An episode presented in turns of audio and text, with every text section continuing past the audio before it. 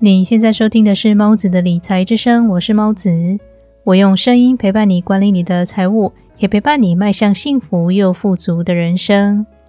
极简理财术是我在多年实行极简生活跟学习理财之后，逐渐发展出来的一套理财法。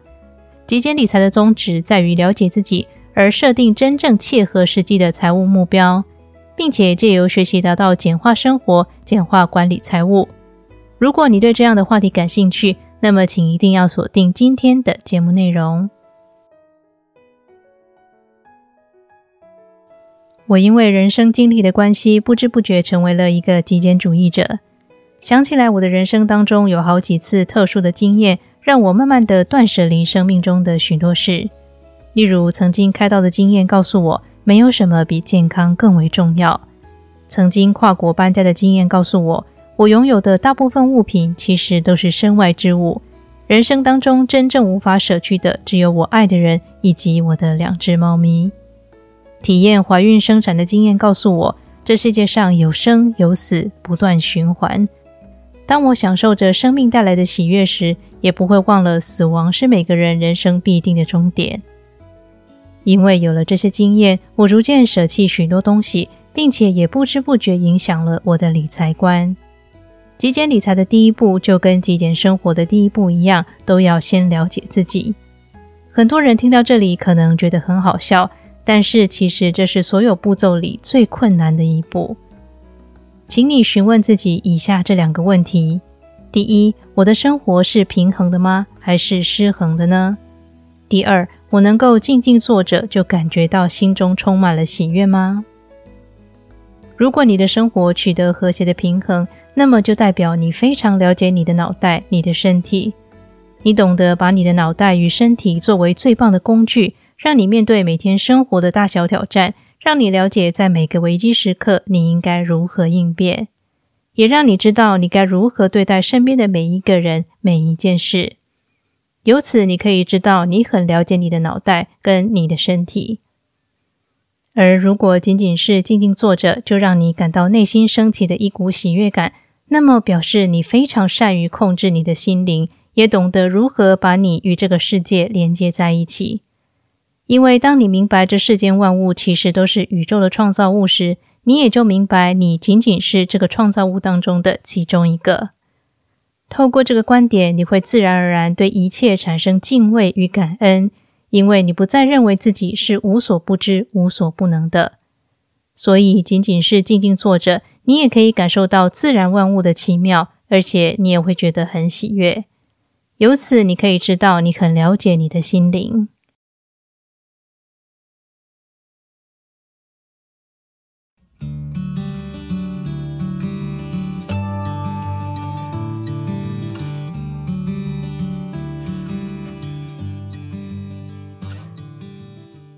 我分享的内容，除了你正在收听的猫子的理财之声以外，还有另一个分享我居住在伊斯坦堡的话家常节目。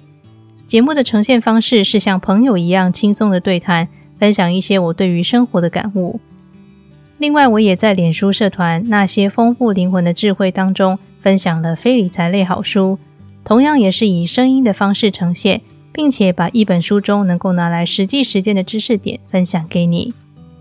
以上的这些内容连接，你都可以在节目资讯栏的“有猫出没”里找到。希望你喜欢这些内容。感谢你听完这段广告，也感谢你一直支持猫子的理财之声。了解自己的喜好，用于金钱方面，就可以帮助你判断把钱花在哪里，才可以为你带来真正的幸福。有些心灵大师视金钱如粪土。认为苦行僧的修行方式才是唯一的正确道路，但其实不是这样的。因为没有什么比金钱更能够显示出你内心的喜悦、你内心的良善、你内心的恐惧以及你内心的邪恶。金钱就和我们身边所有的东西一样，它只是一种工具，它是一种帮助我们跟其他人交换价值的工具。它能够把看不见的价值借由数字的展现。让我们能够很轻松的理解并且交易。所以，一旦你了解自己，你会知道你每天需要多少钱，你会知道把钱花在哪里会让你感到快乐，你也会知道该如何用你手中的每一块钱向这个世界传达正面的能量。于是，在不知不觉间，你已经了解了以下三件事：第一是如何管理你的现金流；二，体会到节俭的好处；最后，第三，你能够体会到花钱的快乐。前几天，我看到一则新闻，说现在日本已经进入低欲望社会。老年人拼命储蓄，年轻人不再有欲望想赚更多钱，也不想要购买奢侈品。有许多老年人到去世后，身后留下一大笔未花完的钱。这则新闻显示，许多人不知道该如何适度的分配金钱，也不知道该如何把钱作为体验人生的工具。由此可知，了解自己其实是理财当中最困难，也是最最重要的一步。毕竟有许多人穷其一生都不知道自己该如何管理金钱，到底需要花多少钱，到底应该要把钱花在哪里才会使他们快乐。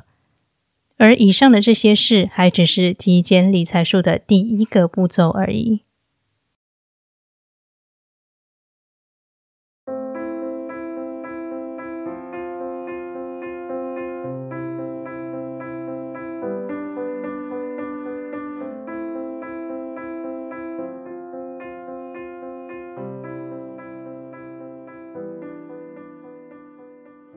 今天的理财练习题是：学习借由觉察你的言行举止，了解你的喜好；学习觉察你的消费行为，了解把钱花在哪里会为你带来快乐。今天跟你分享的是极简理财中最重要的一个任务，也就是了解自己。